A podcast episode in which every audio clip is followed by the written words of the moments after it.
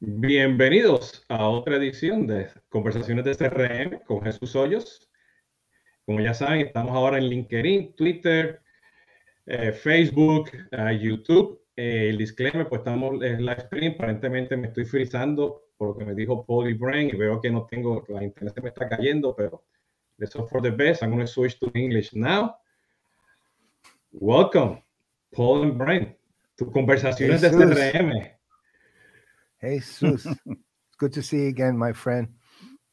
Likewise, Absolutely. likewise. Thanks for having us. This is fun. No. Yeah, uh, the disclaimer here that I was saying in Spanish, it looks like I'm choppy for whatever reason. I see that I have lower bars on the internet, but you know it's connected, should be working. So uh, that's the disclaimer. Hopefully, you know, it will work. Well, like I was saying, this is uh, uh, uh, Conversaciones de CRM, CRM conversations that many years ago I used to do with Stankowski, like three or four times a year when we meet somewhere. Okay, uh, and It may for- seem like many years ago, but it was actually only last year you were doing. yeah, I know why. We started to pick up that every every week. I, I know. We started to pick up every week with different uh, uh, you know friends and, and colleagues in the industry.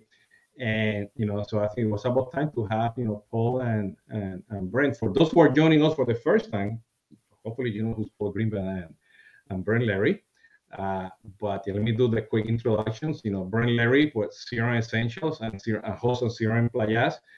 Uh, and Paul Greenberg, you know, CRM at the speed of light, author, and all of above, and plus host of CRM Playaz. And the whole idea today was, you know, to talk a little bit about, you know, CRM and CX, you know, uh, and and this is like sort of like a crossover. Uh, Yeah. You know, they're here today. I'm going to be with them on Thursday. Okay, so uh, the plan here is to to discuss, you know, what is going on with the industry, CRM versus CX. Let me throw that out there. You know, uh, there's a lot of talk about CX, CRM. Uh, CRM is dead. CX is the new thing. Uh, uh, but my question here, you know, the way I see it, and, and some of the you know realities and, and, and trends that I see in Latin America is that people want simplicity in terms of technology, pricing, simplicity in pricing, uh, simplicity in integration. They want ecosystem. They are like inclusive. They are not integrated. Everything is together. And there's some vendors who are doing that. You know, you know, Sugar, Freshworks, Zoho One, and and uh, Microsoft at the same time.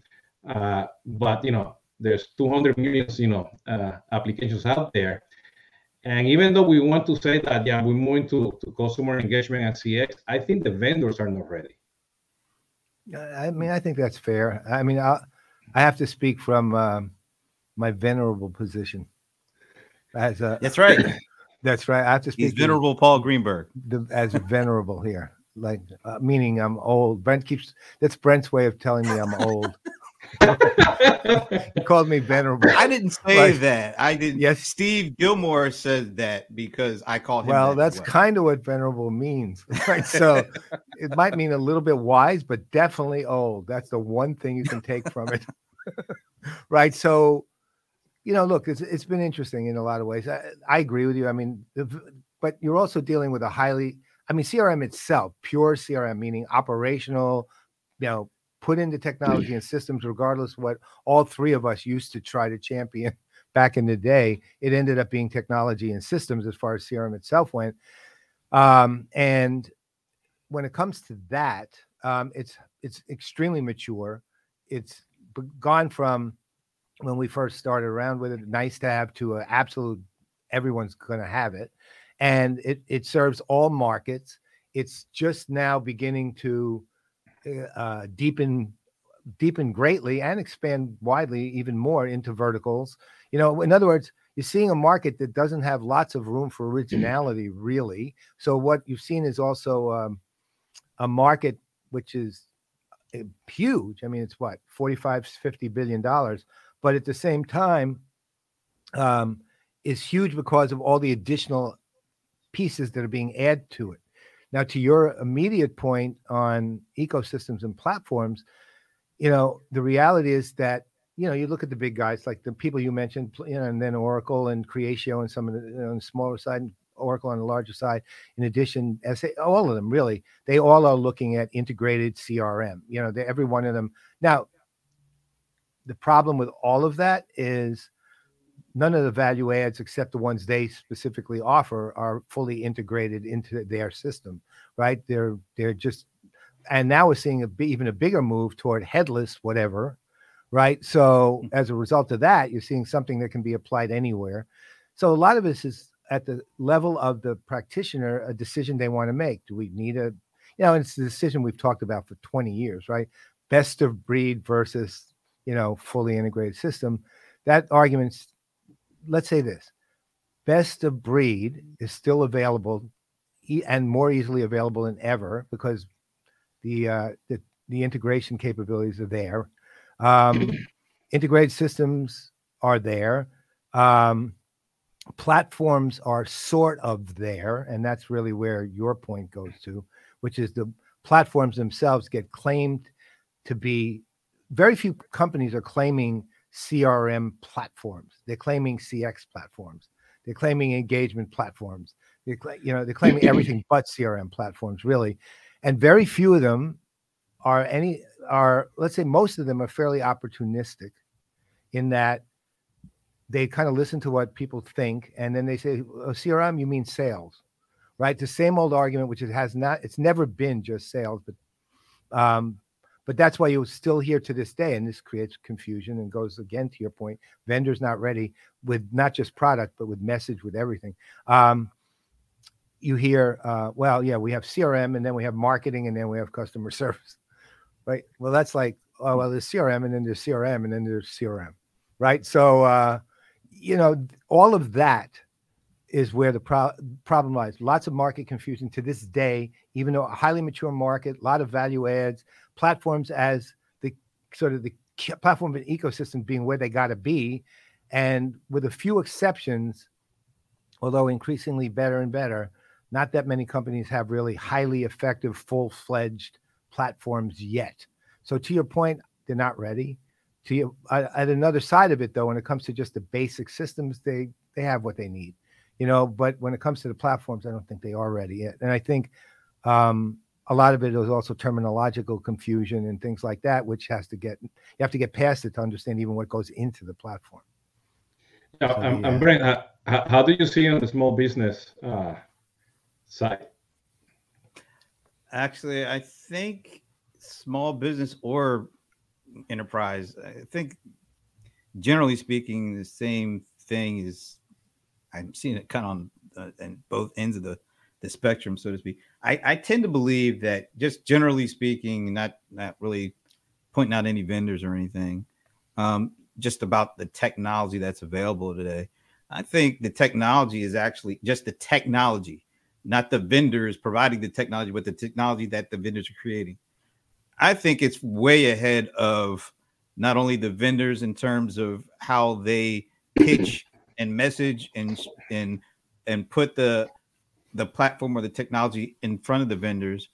But I think, uh, excuse me, in front of their customers. But I also think it's you know just, just be honest, it's customers. A lot of customers today still uh, think that once they pull out the check, or I guess now it's uh, I don't know the Cash App, Venmo, whatever the app Venmo. is, Venmo. Once they make the digital payment, uh, to use the service or the platform, they think the hard work is over. And that's like the absolute easiest piece of this puzzle. It has always been that way. It's it's much easier to pay for something and then hope it's a silver bullet. And oh, all right, I, I paid for it. Why isn't it working? It's like I did my work. Now you now the app or the platform has to do it. And it's like well, absurd. It's, it's just never it never has happened that way.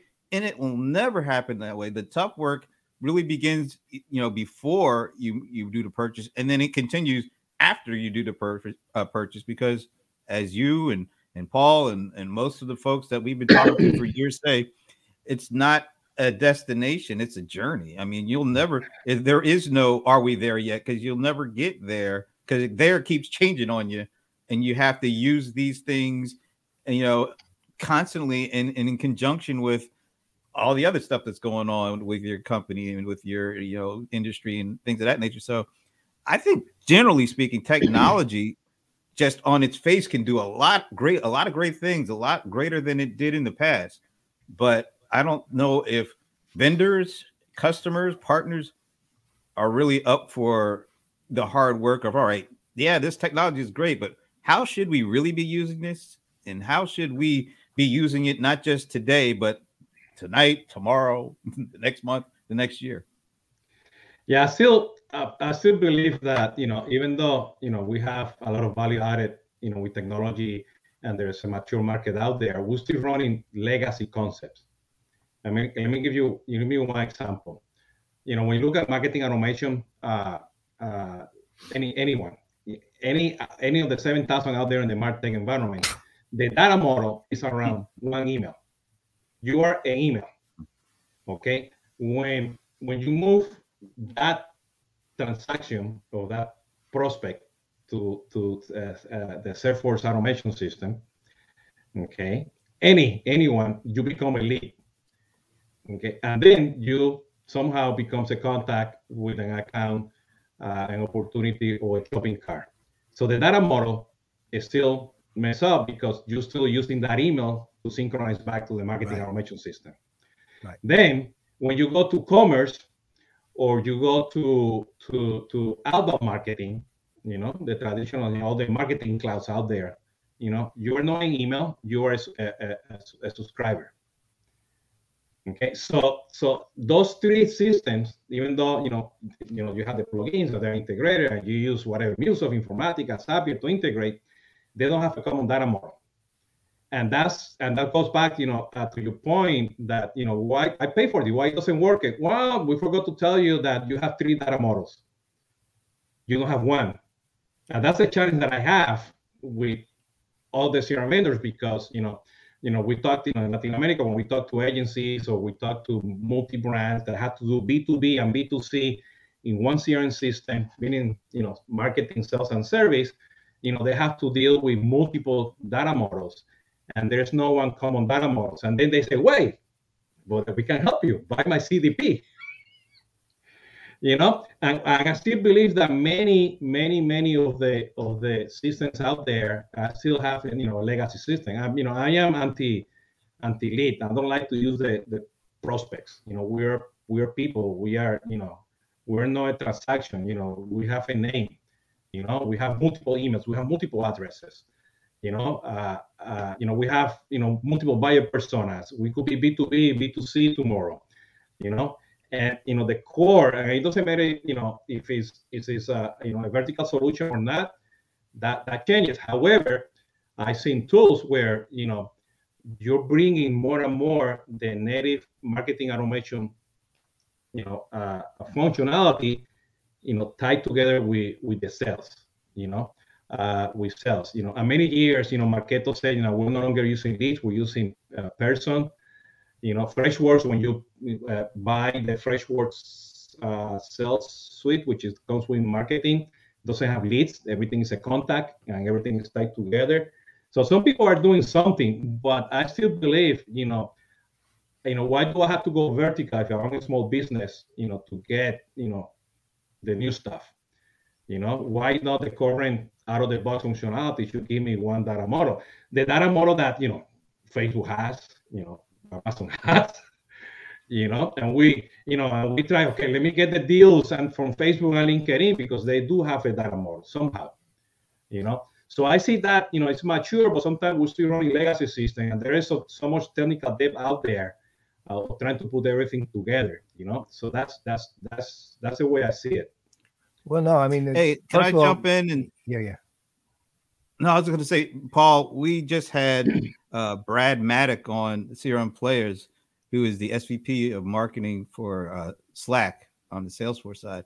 And one of the things that he he said to us and i think it kind of applies here it, particularly what you just said about how the email address is kind of the unique identifier and and you know email has been around forever he said basically you know paraphrasing he email has been around for 50 years but it wasn't made for the world that we live in today in terms of how people communicate. You know it, it is a that is email is a legacy system at this point. Most people if you look at that uh, in an internet minute thing, there are lots of DMs, there's lots of messages, there's lots of text, all those things, all these new channels that weren't around when email was was first, I guess, brought in. More of the percentage of communications are going into different channels other than email. Now, email is still very significant, but if our method of communication has changed so dramatically and it's spread out to all these different channels and things that weren't even imaginable. I mean, that shows you that the technology is kind of way ahead of where we are because you know we're kind of slow to adapt uh, certain things, adopt certain things because we don't like change, and particularly like you were saying, Jesus, it's change. Uh, you know, businesses the way that they kind of communicate for decades it, eh, they don't necessarily see, you know, oh, it's a new technology. We're going to start using that and we're going to drop this. It's too hard for them to do that. So I think it's a combination of things, like you were saying. It's you know making it easier for folks to get to figure this stuff out, and making it to a to a certain extent um, as painless as possible. Trying to get rid of the complexity. But then again, on the flip side, some of those companies like that because it kind of kept customers in check. You know, it kind of made it easy for them to, to kind of push the narrative that they wanted to push and not get too far ahead uh, because that might be disruptive to their business. Well, in, in, in Latin America, you know, is, they are adapting to, to that new the new channels, the new data model, because you know you have low-end CRM system that, that that they see in top of WhatsApp, you know, and now they're doing stuff mm. with with with Amazon, they're doing stuff with Instagram and Facebook, and then you go to the high end, you know, you have companies like Yalo you know that they're putting together you know marketing automation marketing cloud systems you know just to manage you know Eh, eh, connectivity with any crm system and do whatsapp e-commerce via whatsapp customer service via whatsapp you know where you know it changes the whole perspective and and nobody that i see in latin america i mean in the us are looking into the market and and also i mean working in the you know with a few customers in the philippines and yeah, yeah, email and phone calls, you know, they're important, but you know, messaging is, is highly important. And they said, where where does the messaging, where do, does, does it fit, you know, in the data model of my CRM, the well-known CRM? You know, it's not there. Well, well again, part of the problem with that actually is, is I mean, that way of that perception or that way of presenting it, not yours, the way the custom, I mean, the businesses do, is that they're starting from the wrong place, right? To begin with, they're starting from the old data model just to present the idea of maybe a new one, right? And you can't. I mean, here's the thing, and you know, Brent and I have talked about this on the show eight thousand times. It's sort of semi crusade at the moment. Um, the means how content is created, distributed, and consumed is entirely different than what it was even six, six, seven years ago. And that's regard because we're having a seismic generational shift. Again, my, my ultimate theory is that all generations end up like their parents.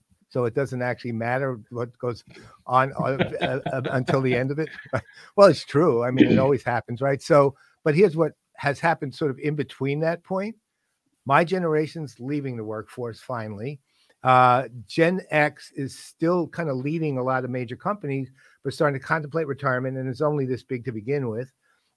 A little less than 37% of the workforce, meaning the largest segment, are millennials, and a lot of them are in, um, um, yeah, and the millennials are no longer entitled, half-brained 18-year-olds, right? They're uh, or less than fully formed brain 18-year-olds. They're 40-year-old adults with families, at least the older ones are 40 year old adult with families making important decisions.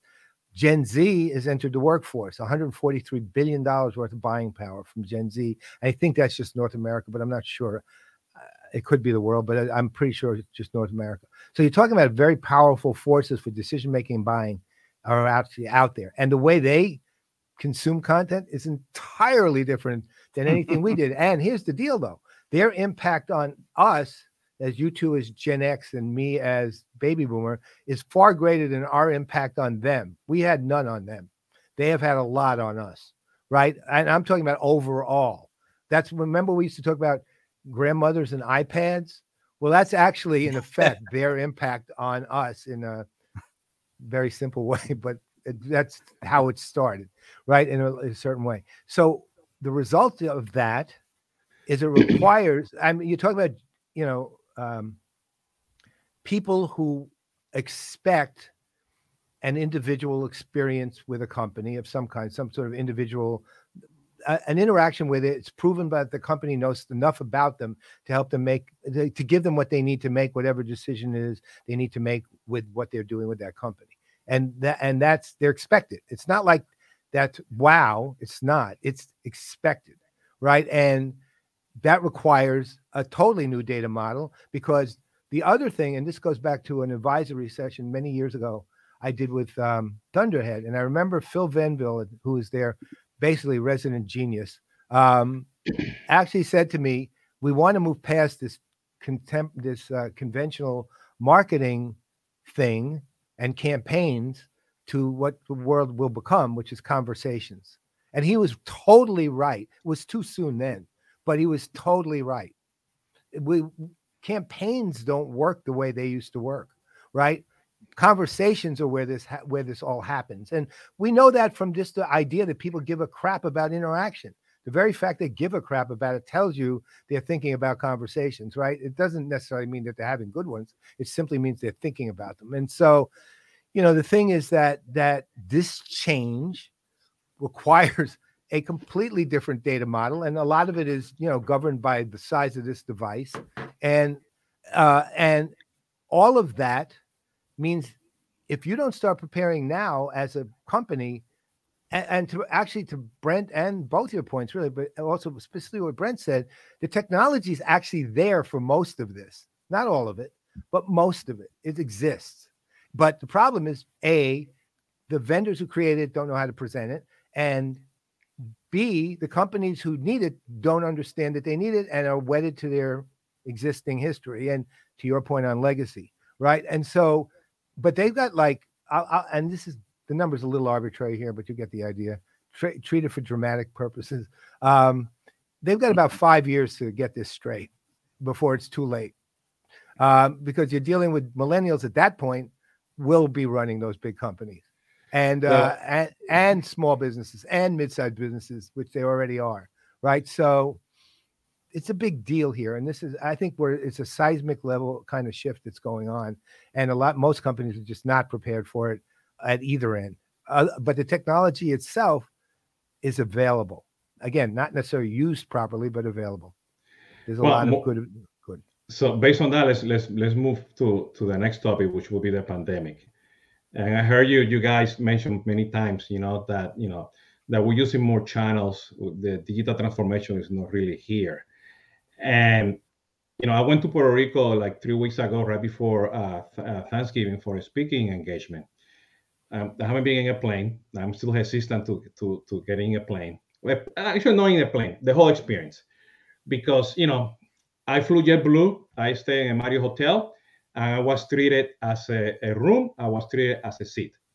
You know, so I thought, gee, these people that I know they have all the cool technologies. They use tons of best practices they have excellent customer experience. When I got there, they failed to recognize me. You know, hmm. and and and and it was, you know, it, it wasn't a wow effect, you know. Uh, you know, it, it, it, I was disappointed. I said, "Wow, I was expecting more from JetBlue and and and Marriott." You know, and I exchanged tweets and emails with them and everything, and still like nothing.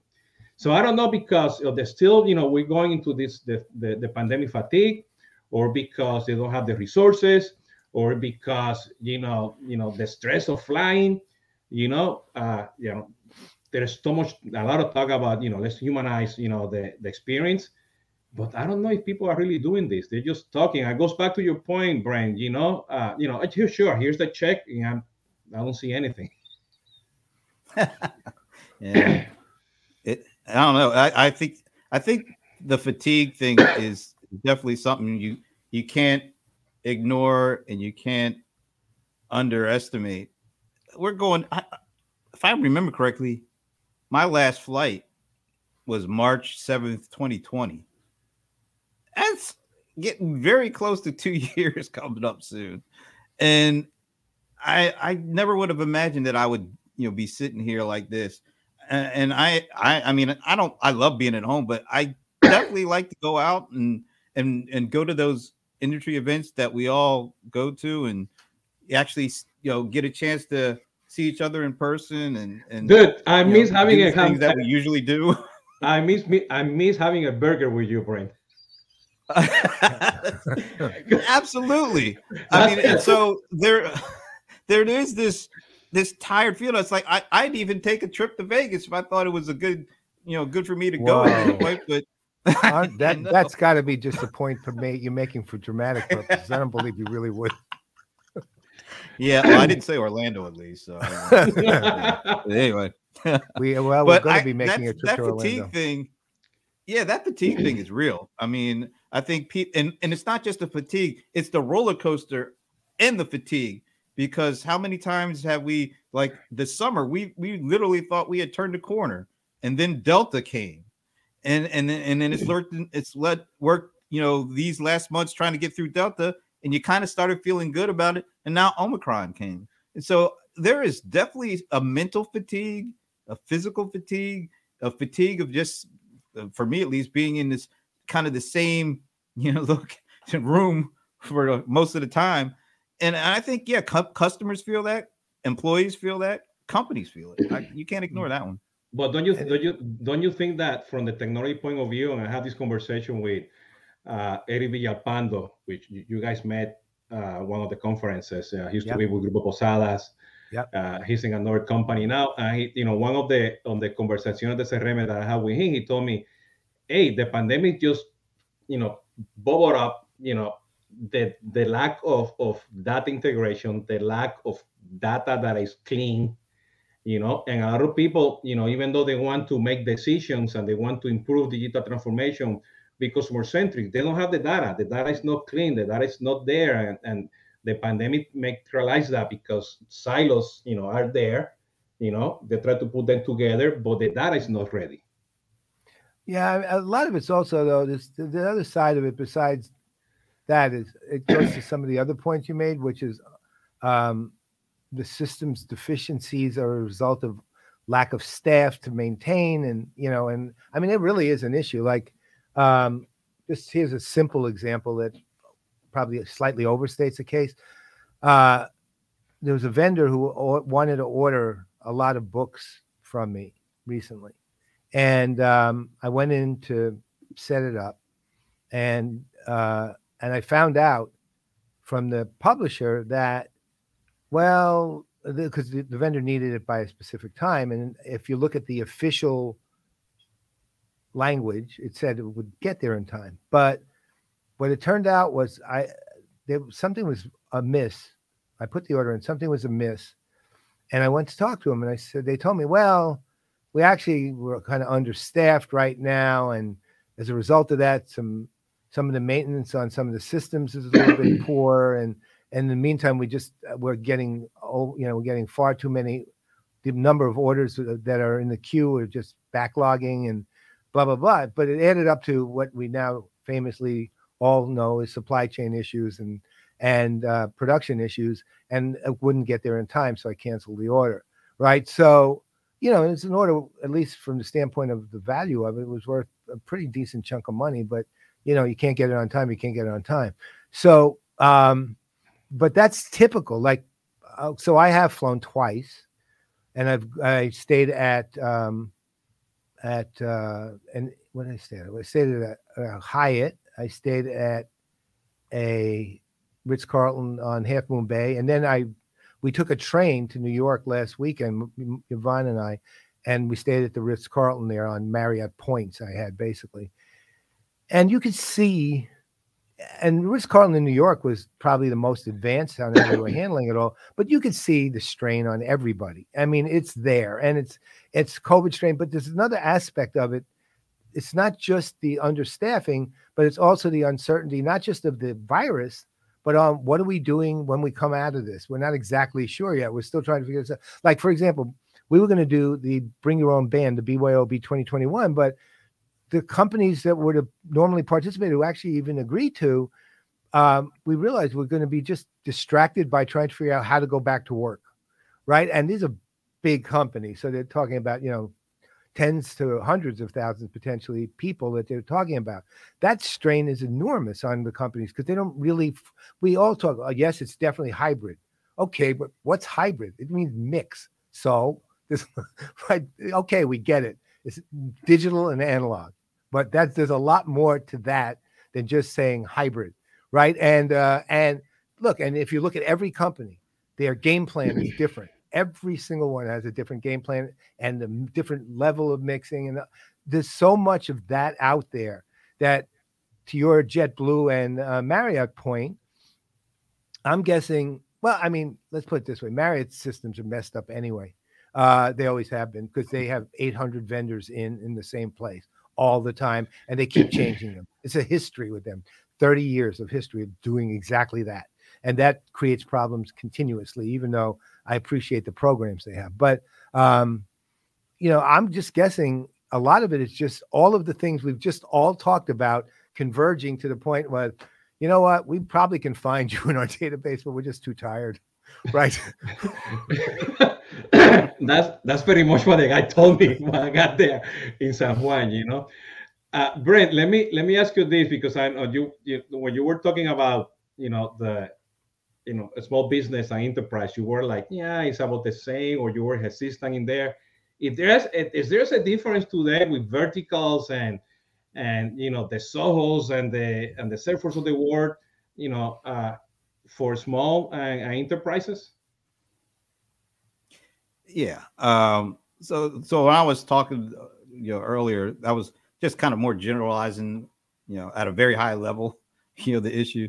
But no that, i mean there's definitely huge differences between you know the needs and and the and the expectations from you know the on the smaller side of the house than from the enterprise of course.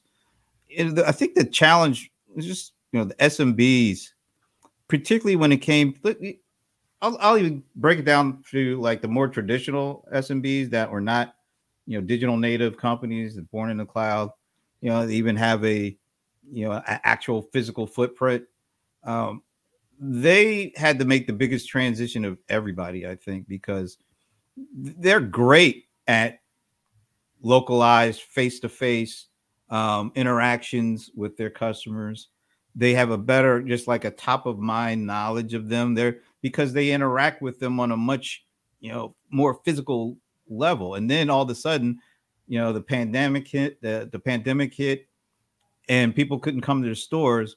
And uh, so they had to like completely to a, to a certain extent recreate you know how they actually do business uh, and be and do it more digitally and do it in the cloud.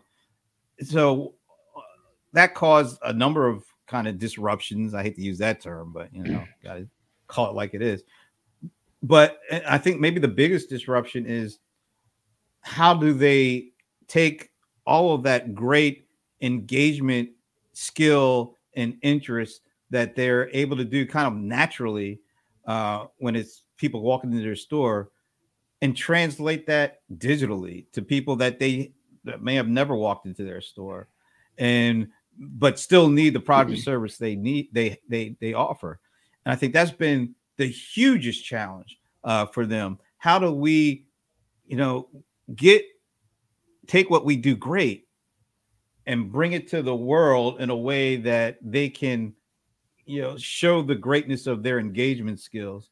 And i think that's been the biggest challenge. Now some of them have been great but i think the more traditional and maybe the more uh, older the businesses the tougher that challenge has been because i've you know i've heard from folks that you know completely changed their business model from uh, uh you know selling uh, stuff in a store to offering services online based on their uh, their uh, relationship building skills. So they stopped selling what they were selling because nobody was coming in the store, but they were able to keep the relationship. And because they were able to keep the relationship, they started asking, "Well, I know you don't, you can't come in here and get this, but what are some of the other things that you're you're really having an issue with? Maybe we can, you know, work with you to figure out something." And so you started seeing that happen all over the place. Um, so I think smaller businesses, in, in a number of ways, there's been a lot of success stories because they, you know, maybe because they were forced into having to think differently and to do things differently, they did it. And they found out that, hey, you know what? We're still here and we still have our customer relationship, even if it's not the exact the exact same thing that we did with them in the past. We were able to stay with them and figure out a path forward uh, because we had a great relationship with those folks. Yeah, in Latin America, you know, definitely, you know, commerce and messaging, you know, it doesn't matter if you're a big company or or uh, a small business or mom and pops in the corner, you know, uh, you know, they're starting to use more CRM, and and when I say CRM is, you know, a commerce type with the database, or or you know, uh, uh, you know, Zoho, for example, you know, integrated with with uh, uh, Shopify, for example.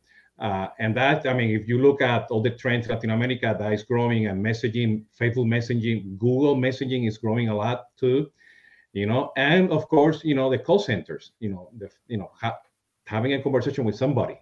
I mean, you know, people want to have a conversation. Saying that, you know, there is a difference between uh, the small business and the enterprise in Latin America from the budget perspective. You have huge companies, you know, with budgets that are for, you know, for small business. Okay, for the enterprise or for or for the department. And let me classify this and put this in perspective because you have, you know, you know, multinationals, you know, from outside Latin America. You have Latin American multinationals. You have regional multinationals, and then you have, you know, the the small business who is in Chile and Argentina. Okay, so that that needs to be classified in depending how you're going to sell uh, uh, CRM. So all these add-ons that you see on the email, you know, like Gmail or Outlook, you know, for CRM, the Nimbles of the world, you know, there's 200 of them in Latin America. At the same time, there's 200 of them, you know, that are using Zoho, Freshworks, you know, a lot of stuff in the fintech market. Uh, you know, they're using service, you know, Zendesk and, and the, all the others. Uh, but there's there's one thing that is that's extremely common, you know, WhatsApp. So it doesn't matter if you are a big enterprise or you are you're a small business. That's the channel. So, and that goes back to to you know that's very common. You know, it doesn't matter. Again, in, the only difference is that you're gonna you're gonna start using WhatsApp Business API. You know, uh, you want to formalize the process, but large enterprises and small business, that's the tool that they want to use to do exactly what you just told uh, Brent. You know, you know they're gonna achieve from you know come to the store to buy you know, or I'm gonna go to have dinner with you somewhere in a restaurant in Mexico to, you know, buy digital, you know, and let's engage via WhatsApp, you know, and that's the growth. And that's what, you know, sometimes, you know, the, the going back to, to the legacy uh, uh, is, is, is important, you know, so that's part of that. Hi, Adriana. She said, so good Yeah, to see you guys Adriana, together. One of my favorites ever. So that's that's that's part of the of the system. Yeah, I, I tell her to hunt for Brain every time that she goes to Boston for uh, uh, uh hotspot. say hi, say hi to Brain. Say hi to Brain. Uh, but but that's that's what I see. Uh, so let me ask you this: what what's new? Any anything that you saw in 2021 that you said, "Gee, this is uh, wasn't expected," or this this this is something that is new besides you know using live streams and virtual events you know uh, anything that you saw wow i didn't see that coming No, not that way. Uh, I've seen good, interesting, like I've seen some interesting technologies that I'm glad to see. I mean, and there are companies doing some things that are that haven't been done much or well before. But as far as, uh, I mean, uh, I mean, uh, in a cynical way, I could say, yeah. Meaning, I, I'm seeing vendors buy into things I never thought they would, because they're smart to buy into. but um, but a lot of vendors are actually getting the fact that they have to align themselves with the market as it's becoming, as well as what it is, and and that's and that's an, really interesting to me because in the past they resisted it even though they were the technology world producing all this stuff they still resisted that. Um, you know because they catered just to the customer base not and they didn't pay any attention to the market itself even though they claimed to. Um, so i'm seeing a lot of that but on a particular level there's some really interesting companies out there like One I like is this company that actually the one Martin Schneider now works for, Support Logic. I really like what they're doing, and I, I'll tell you, the only company. For those of you who don't know Support Logic, first of all, look it up, and you should. Uh, but secondly, effectively, they're monitoring real-time agent and customer conversations and analyzing it in real time, both for triggers, cues, and emotions, as well as best next action, right? And it's in real time. And it's absolutely, and the actual UI they use is fantastic. It's color coded basically. And so, and it, it, the only company I ever saw that looked at emotions kind of the way these guys do was Clarabridge, which of course got acquired by Qualtrics. Qualtrics. Year. And that was a if you want to talk about what may have been the best acquisition of the year, that may have been it. Is one of them for sure. Um, and because they're looking at look, we're in a world now where if if we really are talking conversation, we're talking emotion and sentiment. It's not sentiment. That's actually a really poor term for it. It is emotional and behavioral, right? And and it's very much the right brain is becoming the dominant way of looking at the world as opposed to what it used to be with crm in its early days which is the left brain so to speak. Mathematical and measure we still have to do that but it's no longer the primary way people are looking at things. We're also finally getting to a point which is interesting which our mutual buddy esteban kolsky has of course always said where um, people are finally understanding the customer owns the journey not the company right? And they're finally getting that after all these years. They're finally understanding that in all ends. And I think from the standpoint of an understanding, that's important. And, you know, um, I, I, you know, discussion was had a million times, but I think I don't want to say this was unexpected, but I'd say it was um, the scale of it and the scope of it and the impact of it was incredibly fast. Was the rise of TikTok and what it's actually meant to the to the enterprise as well as everything else, right? I mean, you're talking about a whole area where a few years ago we would have dismissed that as kids dancing the you know the shuffle pretty much and and you know being narcissists but it's not that. It's much better than that. And well, by the way i highly recommend that everybody read eugene wei's uh, uh, blog posts on tiktok's algorithm. They're incredible and they're really well written and you know, I guess I'll put in a Playaz plug here and watch the show we had him on. Find it and watch it. Eugene Wei, and it's uh, W E I for Way.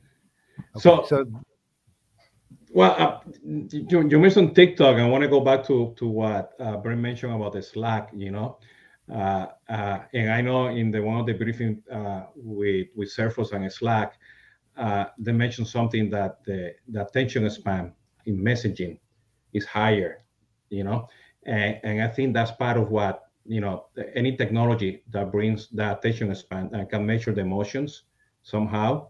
I think that's that's where I think you know a lot of the CX needs to focus, you know, uh, uh, towards that because you know it's still you know people are talking about CX, but they're talking after the fact. They're not talking as part of a as a whole, you know.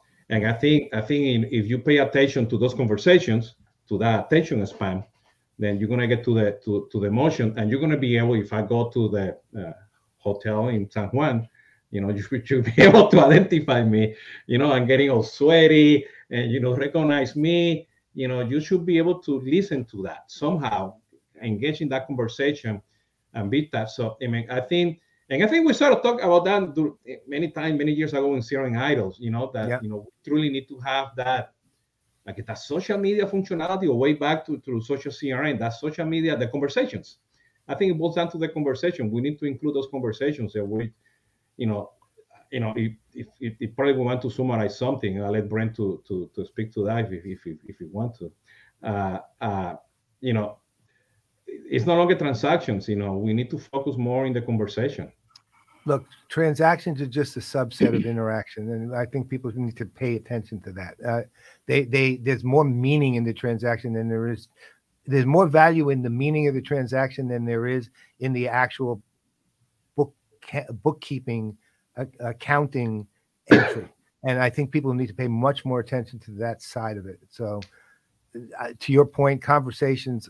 Look, I mean, think about just think about it throughout history. I mean, what does an intelligence organization do for the most part? They're not just hacking into systems. They're literally in the, if you're looking at World War II and all these other, they were listening in on conversations. that was what they were doing, right? That's it's not like this is like some brand new idea that we all came up with that, oh, you know, we can learn a lot from a conversation. I mean, it's pretty much how humans commun- communicate, right? You learn from the communication you had with the other person or other people, right? and that's the way it works. And so, right now, to your earliest point, Jesus, the tricky part really is capturing the data and then doing something with it, right? Not while the conversations are going on as they're going on, right? So that because of the expectation of the customer or the prospect or the the company, the person who wants you to be their trusted advisor, that you're going to respond to them as quickly as they are asking you, right? So I think that's the tricky part, but at the same time, we're not really talking about anything new. I think we're just talking about a mindset change where people are getting past the idea that you have to have these controlled marketing campaigns. And instead, we're saying, no, join in on the conversation. People will do a lot better with you on that one. The genius of some of the companies well, like Salesforce is they figured that out. Yeah, no, I think, you know, that's all a lot of kind of traditional thinking and the way businesses were created before you know the last uh, two decades was you know they had a lot of control and a lot of power over you know over the interaction and the relationship they had with customers. And as you know this digital age put more power in the hands of customers to be able to find competitors or be able to switch uh, from one vendor to the other and not have to have such a gut wrenching thing happen. It, it, it, you know, the internet kind of made that pretty easy that put more power in in control of of customers and consumers and vendors you know they've tried to fight it all, all, the way but they're at a point where they know they can't and you think right. about the subscription model and the subscription economy you vendors have to prove on a regular ongoing basis that they're providing enough value uh, to a customer to make them want to sign up. Before you had to buy for a year or you, you or, or once they bought you know the thing well i'll talk to you when we have an upgrade. Now vendors can't do that and they shouldn't want to do that because the more engagement you have with customers the more you're going to learn about them and hopefully the better relationship you can build um, and so i think a lot of that traditional thinking and, and like paul said earlier because this new generation these these younger guys are coming up younger folks are coming up they're going to be used to have already having a significant amount of power over how they do things and how they engage. And if you don't get with that program, I think you know, Jesus, you said that earlier too. It, it's uh, it's going to be game over because these folks aren't going to be sitting around trying to you know ask for certain things. They're going to expect these things, and if they don't get it, they'll either create their own or they'll go to somebody else who will. And it's easier to do that now than there ever been before. Exactly. And they'll uh, kick your ass too. I know. And traditional, and traditional, we'll, we'll, and traditional, we're gonna for you know forgive that company. Yeah, sure, okay, thank you. You know, my experience, I'm gonna complain whatever gel ice cream, but I'm still gonna be using you. But the new generation, no, they're gonna they're gonna be gone. Well, no, and they're gonna make it known why they did it. I mean, that's the thing. The thing about this is it's so funny. Look, you know, I was uh I was actually literally reading my own book the other day I was looking for, I was actually, well, I was actually looking, well, believe me, once you end up writing the book, you don't want to read it ever again. Uh, I, I, can guarantee it. Thank you, sir. But the, I literally was, I was trying to find something and I, I ended up by actually just sheer coincidence. The first thing I opened the page to was my own definition of engagement, right?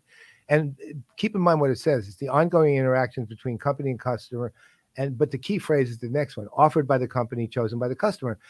And the key, the key, the key thing there is the key things there are first of all, offered by the company has a very interesting implication, which is the company has enough power over its own decisions to make offers that are within the constraints it has. And that's fair. I mean, a company can't offer everything to everybody. Other that's the companies who claim they're going to delight people all the time are offering everything to everybody and really can't do that. I mean, you're constrained automatically from birth of from your birth as a company. I mean, you know, your your immediate constraint is you incorporate you're constrained by law immediately right it's like the second you were born eh, somebody comes the fbi comes and raids you for violating something because you screamed too loud that night, right? So, uh, you know, so you have those constraints. What the customer wants and all they truly want, look, they want to control. You know, originally I used to say the only things that the entire human species has in common is they want to be happy. But I've modified that recently. The only thing the entire human species has in common is they want to find a purpose that makes them happy, right? And that's actually what it more is. And that's mm-hmm. the, take it from the existential side. But the reality is that says one thing. I want I want to make my choices for me. And that's what it says. I'm an individual human. I mean, you know, we see it overexpressed now with, you know, with uh, things with cancel culture and all these other things. They're way overdone. But um, but the concept broadly is I'm an individual. I have a life. I want to control as much of that life as I can and make the choices I want to make. And then whether they work out or not, it's on me. But I want to be able to make those choices within the constraints, of course, of the fact that I want to violate every other civil and social, you know, uh, uh, individual and rule in existence. Um, but that that's the key. When a company says, "Look, here's what we know about you," uh, in effect, not literally. Here's what we know about you. Here are the ten things that we think are relevant to you.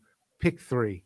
again, I'm really oversimplifying, obviously, mm-hmm. but the point is, there's two things that happened. The company literally controlled all that it can control, which is what choices it offers, right? And the customer still controls what it wants to, which is to make the choice of what it wants of those offers, right? It can't take, I want, if the offers they're offering, the one, two, and three, the customer doesn't have the right to say, even, I want five. They have the right to leave the company because they didn't get five, but they don't have the right to say, I want five, and you don't have it. Uh, now, the, they, well, no, they have the right to say it. The company doesn't have to do it, right? But those are decisions you're always making every day, right? I mean, where the balance between obtaining customers who are demanding something outside your constraints uh, versus um, letting them go because you can't do it because you go under if you do it. Um, things like that, and obviously nuanced in a million other ways. But the net net is customer retains choice, company retains its own control over its own business decisions. That's how it works, and and the conversation between them is two peers having that conversation. Hi company. I have a job I, I want to do. I need your company to buy what it is i need to buy to do that job. Can you give it to me? And the company says well i can give you this this and this. I said well how about this? Then no can't do that. Or yes we can. Uh, this is how it works okay and it's it's just normal human interaction at so many levels minus the idiocies that you get from people who are protecting their fiefdoms all the time yeah, and that boils down to you know, you know, if you want to have a conversation, you need to empower your employees, you know, uh, in front desk, you know, and, right. and, and the back office with data, uh, so they can make actions based on that data. You know, otherwise there's no conversation. You go to keep doing transactions. You know, the stamp of approval. You don't want that to happen. I'm going to know? send JetBlue your profile information, boy. That clearly irritated you. oh yeah, big time. Holy cow! I, I, I, won't I, won't tell you the bad experience that I had, but uh, uh, it's common sense stuff, you know. So yeah, so I kept quiet, and after yeah, I left the airport. I complained because I know because you know they were under stress anyway, uh, because all this stuff is happening. Well, uh, we have like two or three minutes. Uh, where where do do we find you? CRM Playaz. well, one thing, probably at home. I would say Thursdays at 3 p.m. Uh, on any of your local uh, social channels that you you create or use. We're there. But I, hey, Jesus, I'm going to share something I would love for you to to uh, share for the folks because this literally popped up as a memory today. Yes. Uh, oh, wow. Oh, where was that taken? Dreamforce. That was um, at Dreamforce eight years ago. Eight years ago. Uh, you know, you know, those are the dinners that you know we used to do with Solvis, you know, at the oh, Dreamforce, oh, you know, that we bring You walk down. I remember. Yeah, and that was that was probably when when uh the first Dreamforce when right after the Radian6 event in Boston, Yeah. You know that you know, and this is officially when you know I think the the social studio became social studio. Uh, okay. Uh, yeah, that was was a long mm. time. You know, mm. you know, I, am very sure to say, uh, if you see Cindy now, she has short hair. So, uh, she's like, oh my goodness, I still have hair. short hair too. I have short hair too, still. So yeah. So wow, many years ago, cute, cute. Thank you, man. Thank and you that's that. that's what I miss. That's the stuff I miss by not being able to do go to these events, that kind of thing. There. Yeah. Yes. Like Rise saying, I mean, home too. we all are. cool. Cool. Well, so every every Thursday at three o'clock uh, in your local, you know, social channels in the in the in the CRM Playaz uh, hashtag, you know, they will find you. Follow them, Definitely, sure and they definitely got to find us for Thursday, this Thursday, because you'll be there too. I'll be That's there right. as well. I'll be there as well. So uh, three three thirty, three thirty, two thirty, three thirty. No, th- uh, the full show is three, but uh, yeah, about three thirty. After we're done warming everybody up, uh, we'll have you on at three thirty.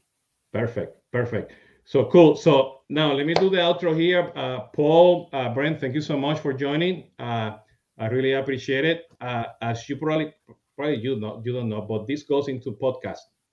So that's where I have more more listeners. So it's gonna go to Spotify and SoundCloud and so on and so on and okay. so on. There's like 200 cool. of them. I, I, don't know how many, but of them. Okay, so uh, when, when I have it ready, uh, I'll let you know. Uh, anything else you guys want to say? We have like one minute or so. Nope. nope. Yes, nope. Thank you. I'm good. Thanks for having Thank us. You. Yeah. well, We'll, we will be continuing on Thursday. Absolutely. We'll be we'll be on right. we'll be we'll be on Thursday. Uh, don't go. Stay here for a second. Okay. Uh, let me see. I'm gonna do the outro, but don't leave me, okay? I'm gonna do the outro in Spanish, okay? Bueno, como ya saben, esto fue Conversaciones de CRM. Me pueden seguir los viernes en Tomando Café con Jesús Hoyos y los, los podcasts eh, que no son un live streaming, pues cápsula de Consumer Engagement, que son los lunes. Este, este fue el último episodio de Conversaciones de CRM, así que este, voy a tener como dos más de Tomando Café y uno o dos más de Cápsula de Consumer Engagement, así que se me cuidan, hasta la próxima y gracias a Paul y a Brian Lady por estar aquí presente en estas conversaciones de CRM crossover con CRM Playas. Hasta la próxima. Pórtense bien, cuídense.